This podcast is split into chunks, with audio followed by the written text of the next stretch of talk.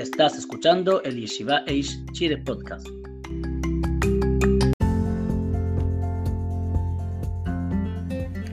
Usando toallitas sin mucha presión. Algunos dicen que usarlas sin mucha presión está permitido, sin embargo uno no se debe apoyar en esto ya que no hay una medida exacta para la presión permitida. Además, muchas manchas no salen si no se les aplica presión, casi todas las toallitas requieren de un uso presión para limpiar.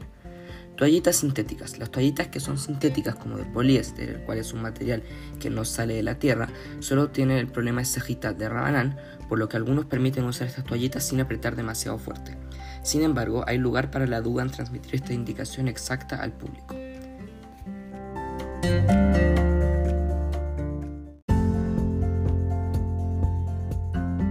Muchas gracias por escuchar las alajot diarias de la Yeshiva Eish Chile y que todos tengan un excelente día.